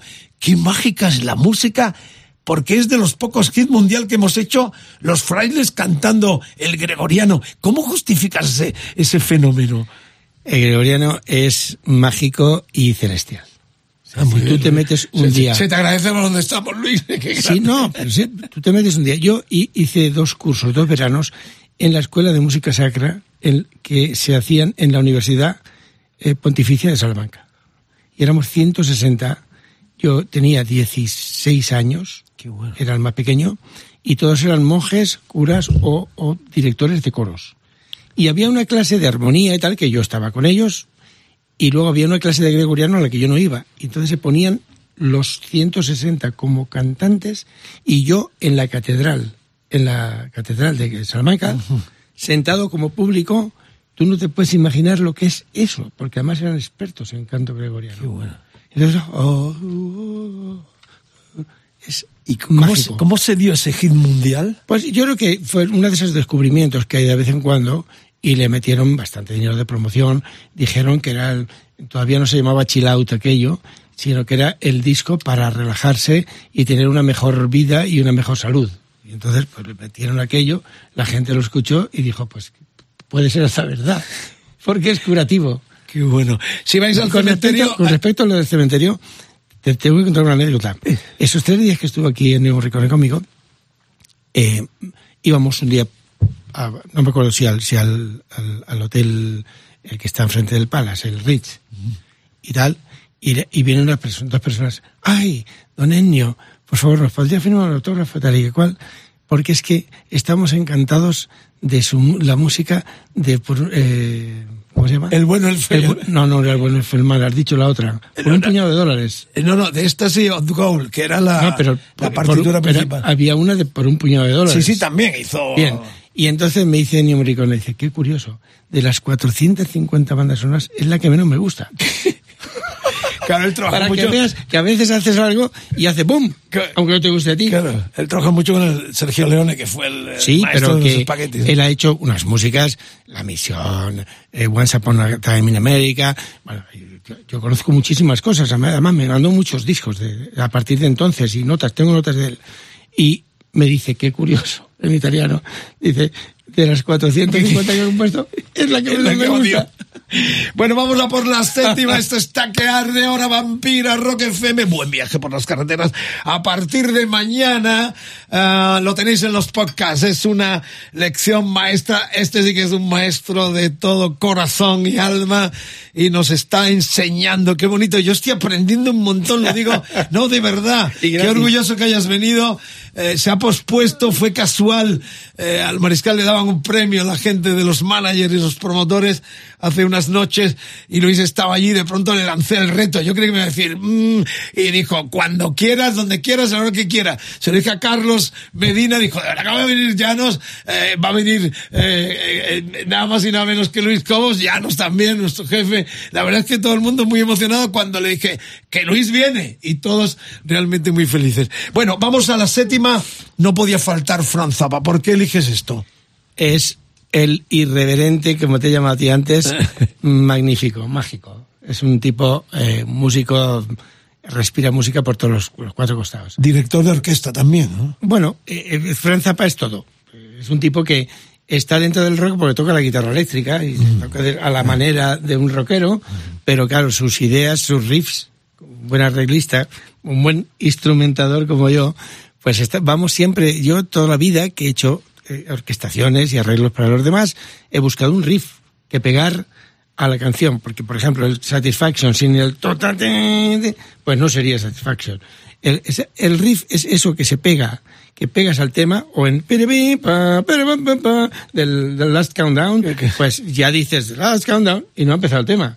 Ese- esos riffs, Franz Zappa es un maestro de los riffs, está constantemente cambiando las Esa armonías. loca, ¿no? Y, y luego se vuelve loco. Y luego además... Por, eso me echaron a mí de la radio en Radio Centro una vez, porque había un jefe de emisiones y puse un zapa completo y me sacó del locutor y dice, vete a tu casa con estos es discos que- de mierda, estos melenudos vikingos y me echó de la radio, es verdad. Es que para oír poner a un, Franz un Zappa. zapa completo así en la radio hay que haber comido bien. Estamos hablando del 69, 68, claro, en plena revolución. Eh, eliges además un disco fantástico, el One Size Fits All, eh, con los modelos inmensos, el tema. San Bernardino, ¿no? Ah, Es una, una contracción de San Bernardino. correcto. La, la Sí, él jugaba mucho con esas. Sí, esas cosas. Pero todo. estate atento porque eh, la guitarra la toca Johnny Guitar Waxon, una de mis guitarras negros favoritos, muy co- poco conocido en España. Y a la armónica estaba el Captain Behar, que también fue otro de esos raros músicos. eh, Bueno, es que todos estos, todos estos músicos de los 70 eran lo que ocurrió con, con Jimi Hendrix, que les dijo, vamos a tocar un blues de Muddy Waters. Eh, estos músicos han sido icónicos y han sido la fuente de inspiración de todos, y entonces los adoran. Además, por su forma de tocar, que es como le pasaba a B.B. King, que es única y que, que no se puede tocar con mucha gente. Así es que este tipo, que además es muy curioso, yo lo traté, te, te di yo a tratarlo mucho, te digo testa. Eh, claro, yo A lo conocí en. Ibiza con Pinos Aguilera, pues se acercó por al eso, estudio sí, Por también. eso, por eso. Entonces es un de esos, de esos tipos que hay que adorar. Hay que adorar. Y además la música es muy fresca. Ahora mismo está, está vigente. Sí, sí. De una mirada así, además, un cierto sarcasmo. No, no, y el aspecto Estoy que bien, tenía y todo. Es, es un personaje. Nació siendo un personaje. Eh, favorito con los Mother, Franz Zappa también otro de los eh, que eligen su decálogo en Rock FM, Luis Cobos.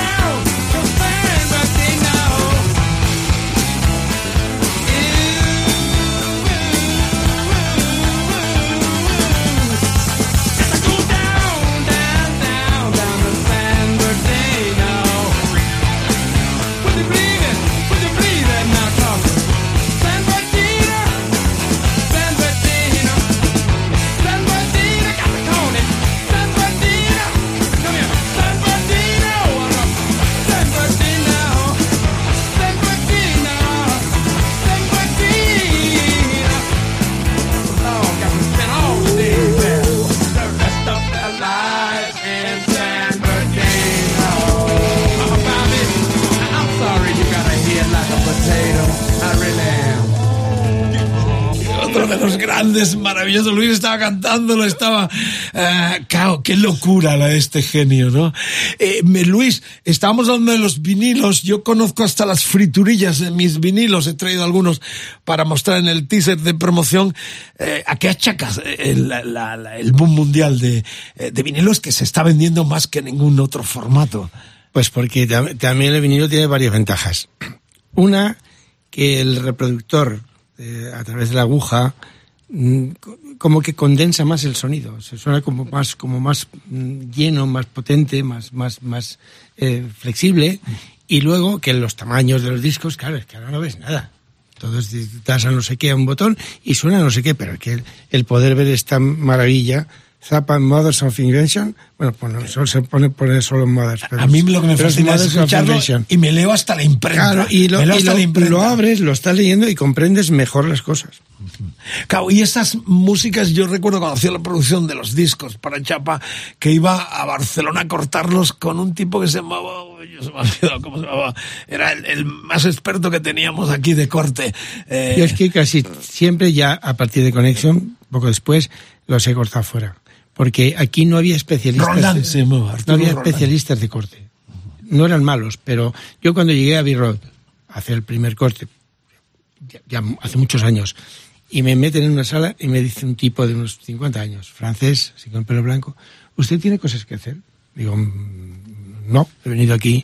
Y mira, yo voy a estar 8 o 10 horas con los auriculares puestos y no permito que me moleste nadie porque entonces no podré servirle a usted profesionalmente. Así que si tiene que hacer algo, váyase, las compras y no sé cuántos, porque yo... Y tomaban nota de todas las partes que había estrechas o anchas del surco y no te rebajaban todo el disco porque saltaba la aguja, sino ese trocito, claro, tenían que estar, era todo analógico. 17, 28 donde te hacía, lo estrechaban y soltaban. Y tenían unos, eh, ¿cómo se llamaban? Unos cositas. Euratones, aquellos... eh, No, lo- de- no, no, los que, los que fundían el polvo para que no cayera. Entonces hacía pac, pac, pac, una especie de rayos que fundían las partículas de polvo. Para los que no estáis dicho en esto, claro. y Cuando vi aquello dije, esto es un oficio dificilísimo. Claro, lo que es la masterización. Claro. El concepto de que no solo es grabar en el la conseguir cinta, que la dinámica sea fuerte todo el tiempo y que no haya que haya menos ruido de la aguja Claro. por el contacto y que no salte la aguja cuando hay un grave muy grande o hay una explosión de nivel. Yo en los vinilos esto lo aprecio. Digo, qué bien masterizado está esto, ¿no? Y te hacían el cobre Claro. y con el cobre hacían el negativo de la plancha para fabricar los discos. Claro, lo que era, lo que ahora se venden en eBay por una pasta, los, los tengo- press pressing, ¿cómo se llama esto? Lo- lo- lo- las El corte. el corte, efectivamente. Corte de acetato, sí. Era un de cobre Sí, sí, y, lo traías, lo probabas y luego con eso hacían... Hacían los, los vinilos. Bueno, eh, esto parecía que estaba ya exterminado, te encontrabas discos en los basureros, yo tengo discos recogidos en la basura de aquel tiempo 90, cuando el CD parecía que eh, borraba todo y sin embargo como ha muerto. Porque es verdad, yo digo, lo digo siempre, el vinilo tiene alma. Y Un además no tiene alma ninguna. dura más que el CD. Más tiempo. Tiene men- más tiempo de, de obsolescencia que el CD, porque el CD es, un, una, es una capita de sal de plata que ahora muchos CDs ya de 15, 20 años, 25 años vas a ponerlos y ya te dice que no, que el, que el cacharro no da vueltas. Y que no- volverse loco y si se te cae y el además plástico, el CD ya la cagamos. Algo bueno, pero es que aminoró la imagen del disco. O sea, todo pequeño, todo comprimido, y no podías ver estas maravillas que estoy aquí encima de la mesa. Que, que es- que vamos a mostrar ahora el teaser de promoción de Vámonos. este decálogo con Luis Cobos. Vamos ya por la octava y estamos con Hendrix que no puede faltar.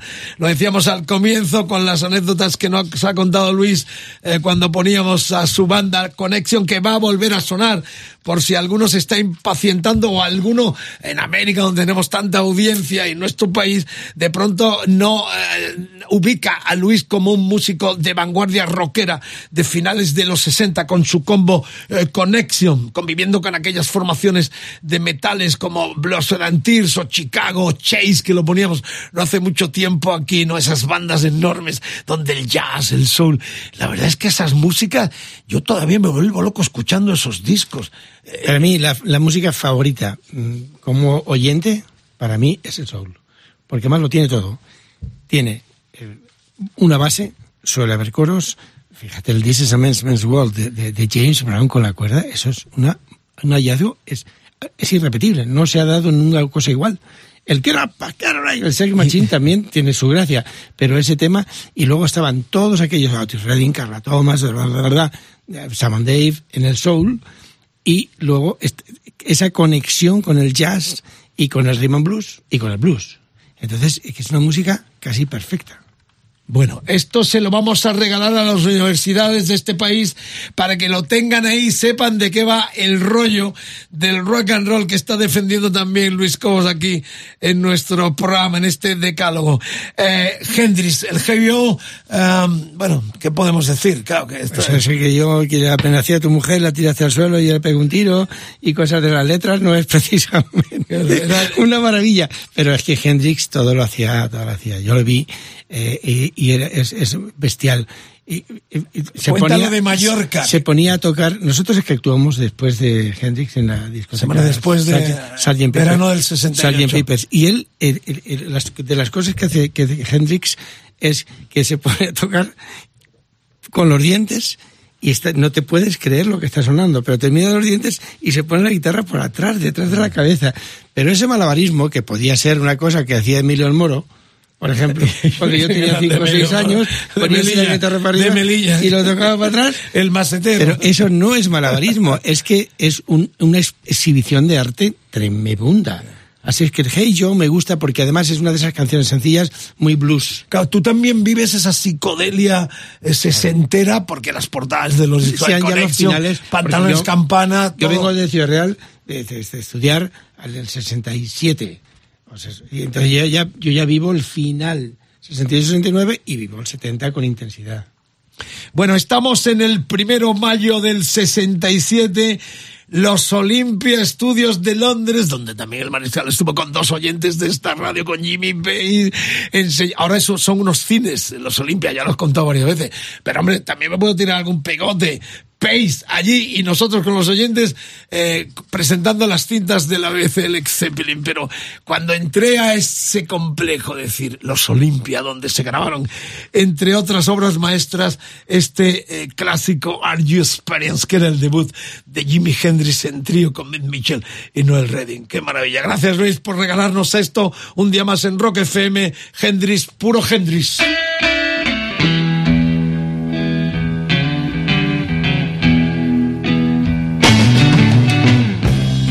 Hey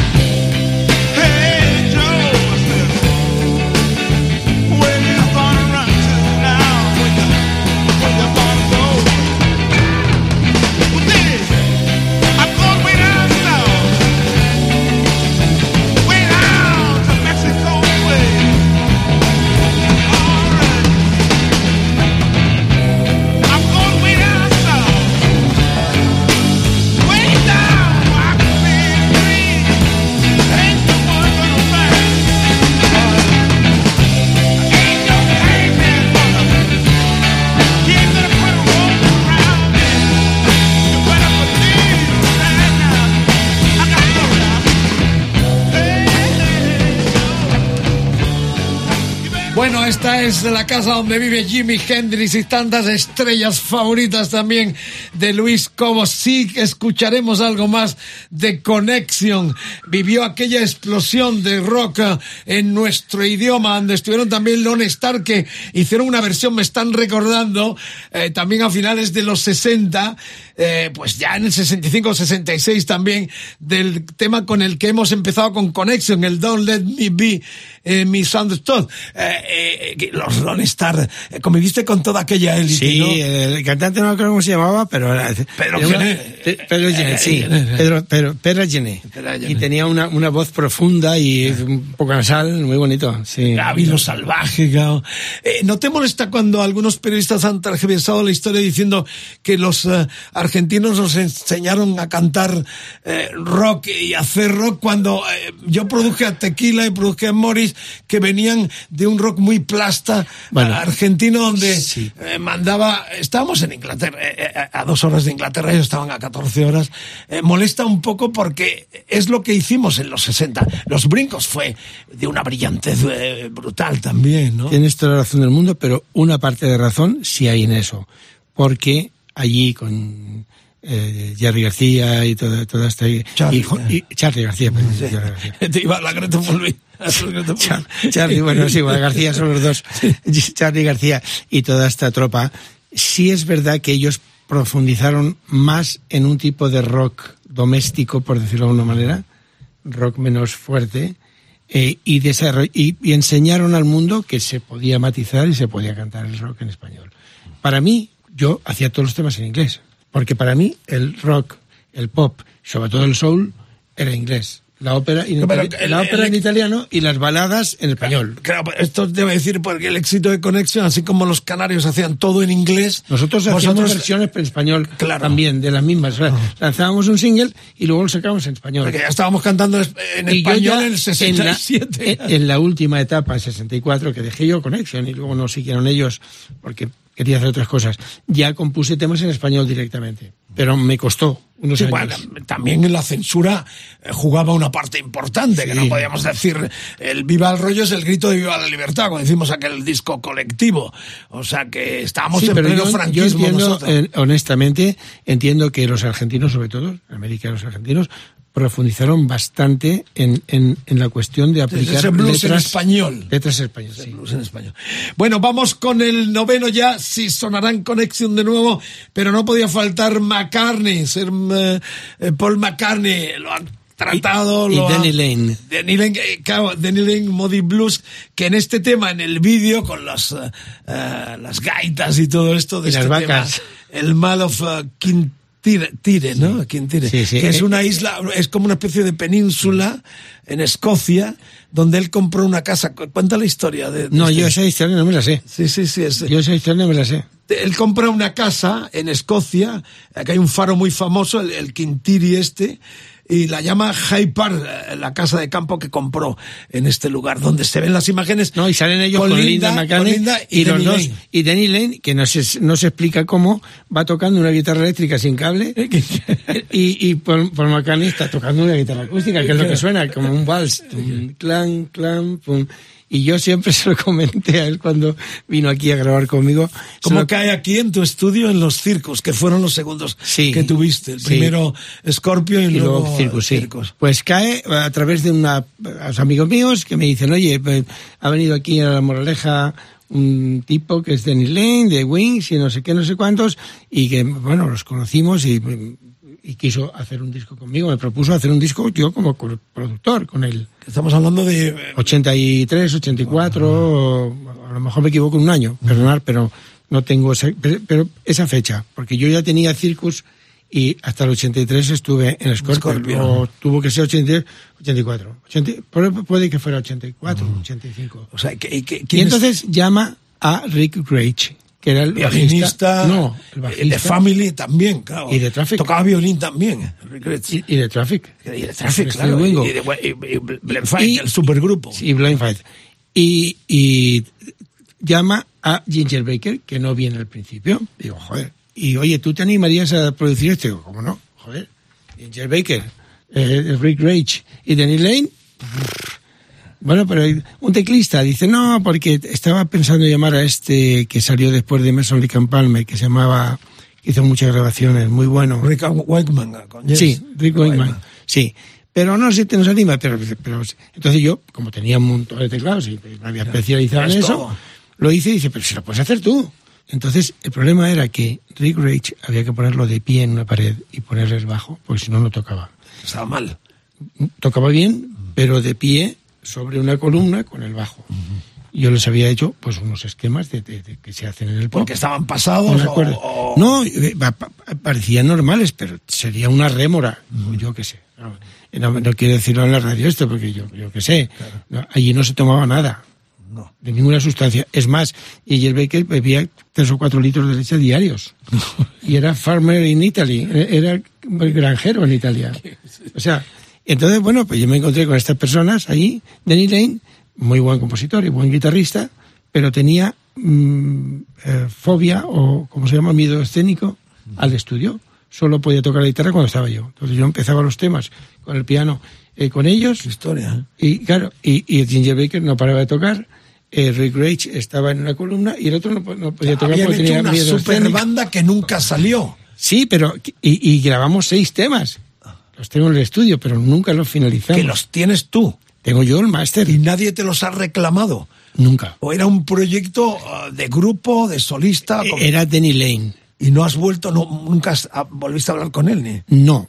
Me, en una ocasión, cuando fui a Liverpool, alguien había estado con él. Estuve yo con Paul McCartney, en una de las veces que he ido, y le preguntó que era de, ¿cómo se llamaba un grupo? Que eran, era, admiraban los Beatles mucho. Eh, no me acuerdo. Bueno, una, no me acuerdo primero. Quieren hacer algo similar a eso. No, que me, que me dijo que Danny Lane estaba desaparecido en combate. Y yo no lo he llamado ni nada. Porque historia, eso está en, en cualquier momento, pueden reclamártelo. o- Bueno, porque ¿Quién pagó aquella grabación? Vamos a ver, reclamármelo no pueden, porque el productor era yo, junto con Lane no puso dinero, yo puse el estudio, pero yo no me quedaría con eso ni de coña. Es decir, si, si me lo piden, se lo doy. Están te- temas casi terminados, hay seis temas. Qué pena, ¿no? Porque la curiosidad solo intentar hablar con él. Pues mira, los temas eh, muy buenos, porque era un gran compositor. No, cabe la menor La duda. Muddy Blues. Cabe la menor duda. Blues. Pero tenían esas eh, handicaps, esas, esas. Él incluso se trajo aquí a una niña que, que, que se entendía muy bien conmigo, tenía 12 o, o 13 años, la tuvo con él y tenía un chalet en la Moraleja. Qué bueno. Y teníamos una buena vida y el trabajo, pero no avanzábamos. Bueno, pues aquí está el tema. Y lamento de al final decir esto, que no tenía que haberlo No, dicho, me bueno, lo has sacado. es una primicia. Lo bueno, es que nos hubieses traído un tema de eso que hemos sacado algunas veces. Y darlo en el- ¿Te acuerdas de los Hombre, temas claro. además? Bueno, la próxima, Luis, cuando vengas. Os traigo con una- el disco orquestado de los grandes clásicos favoritos tuyos de rock, puro rock. Nos traes un adelanto y lo pinchamos aquí en el decálogo en Rock FM. Ahora sí, McCartney con Wins, Linda y Denny también le acompaña en este mulo de King Chiri, que es esta eh, casa que compró en Escocia y le dedicó esta preciosa canción.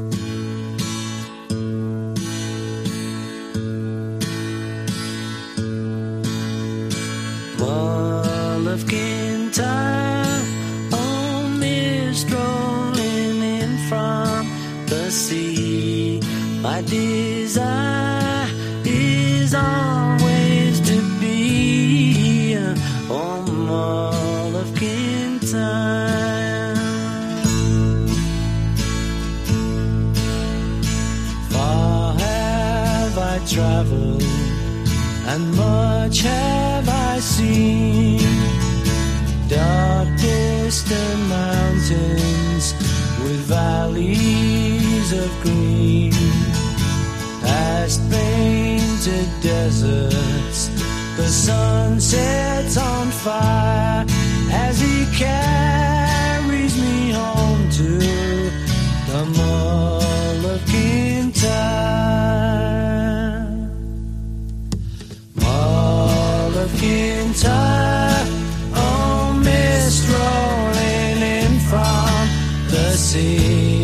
sea. My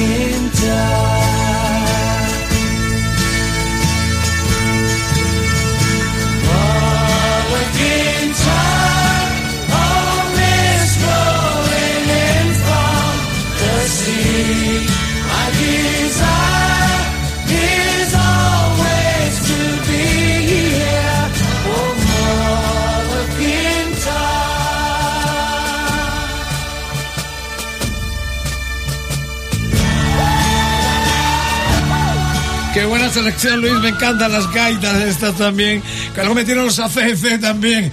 Eh, lo cantaban el fallecido. Es un tema muy, muy, muy McCartney. Eh, es un single, eh, no lo busquéis en el EP porque es un sencillo del eh, 97, del 77, perdón, 77. Bueno, Connection or Music, eh, terminamos oficial, oficialmente, aunque tenemos una propina, un bis en este decálogo con Luis Cobos en Rock FM. Cualquier reclamación, insinuación, petición, el hashtag EDDM Luis Cobos, Facebook, facebook.com barra Rock FM, el Twitter Rock FM guion bajo es Instagram Rock FM, el WhatsApp 647 33 99 66. La semana que viene vamos a ir de baterías, pero de bombos. Queremos ya que en las redes sociales nos digáis el reto de grandes canciones donde el bombo mande. Eh, We Will Rock You, por ejemplo, Carlos Medina. Google Rock You, fantástica. eh, Rosana de Toto, por ejemplo. Efectivamente, bueno, queremos que colaboráis como siempre en esta mesa redonda y vosotros nos digáis qué temas tienen que ir en ese decálogo donde manda el bombo. Ahora manda Luis Cobor y Connection 66-67. Ya se pergeñaba este proyecto de lo más rico eh, en vanguardia musical que tenemos, que tenemos en nuestra historia en los 60 y duró muy poco realmente Connection, Duró, duró cuatro años, un poco, no, un poco más. Duró desde el 68 verano hasta el 70 y casi 74. Un solo mm, disco grande y muchos singles, ¿no? Sí, pero pero eh, eh, grabamos discos, se vendían discos nosotros en Alemania, en Centro Europa, en, eh, en- en muchos sitios. Bien. Mu- ¿por qué eliges el Our Music? Bueno, Our Music es que tiene un poco la inspiración del rock también, aparte del hay banda de metal, pero tiene la inspiración del rock y habla un poco de nuestra generación. Dice, listen to our music, the voice of a ge- generation. Eh, eh, escucha mm, nuestra música, voz de una generación, escucha nuestra música, voz de la liberación. Qué Entonces tenía esa especie de mensaje que queríamos salir todos pues de la dictadura, de todo eso, que por cierto yo en varias canciones tuve punto de no... Pero como era en inglés... Había que, por, por esto digo, por eso no cantábamos en español, porque estaba el tío Paco. Esto es, la, es lo que un poco lo que tiran los argentinos, algunos críticos que quieren un poco menospreciar lo que hicimos de rock aquí. Era una dictadura que todavía ajusticiaban al garrote Bill cuando sacamos el Viva el Rollos en el 75. O sea, esto no hay que olvidarlo nunca. Eh, que tristemente ellos luego vivieron una dictadura todavía más sangrienta, ¿no? Pero es un poco donde ha estado siempre la música, ¿no? En medio de, de- es una, como decía mi Patti Smith en una entrevista, me dijo, es el único sitio donde todavía se puede uno expresar libremente en un escenario sin que nadie eh, te, te La pueda... música, la música es- lo justifica todo. Cas.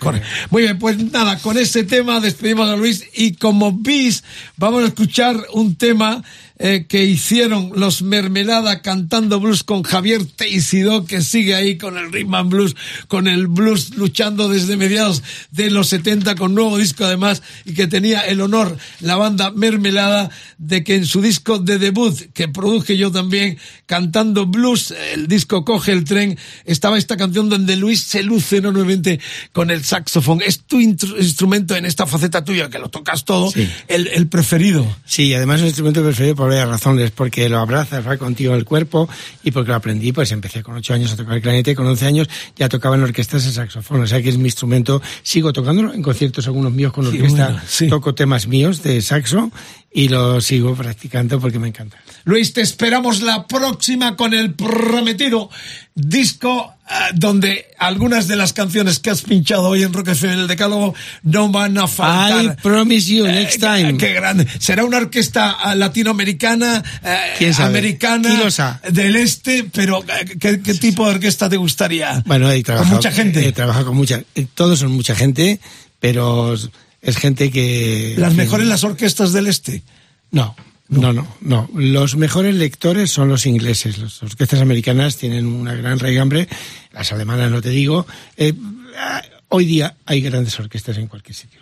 Muy bien. Pues Y en. España hay muy buenas orquestas, por cierto. Hombre, para eso eres el presidente de la AIE, artistas, intérpretes y o ejecutantes. Así que defendiendo el pedestal y la bandera de los autores y ejecutantes españoles, Luis termina este decálogo con una fantástica selección de temas que cerramos con su banda Connection y también con este tema de la ah, llamada mermelada, los primeros tiempos cuando Luis también eh, colaboraba con muchos grupos, entre otros Obús, eh, La Mondragón, con Mezquita, un grupo cordobés que yo creo que también tocó, efectivamente, tocó el teclado.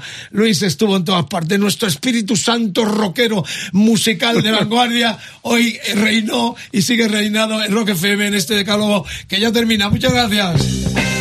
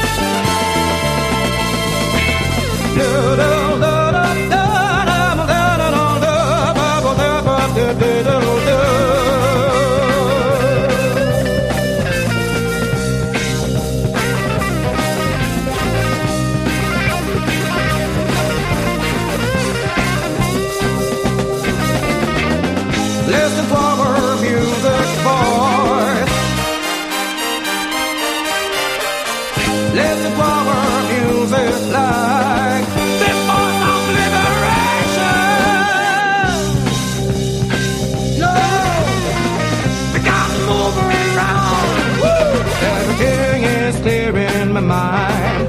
Everything is clear in my soul.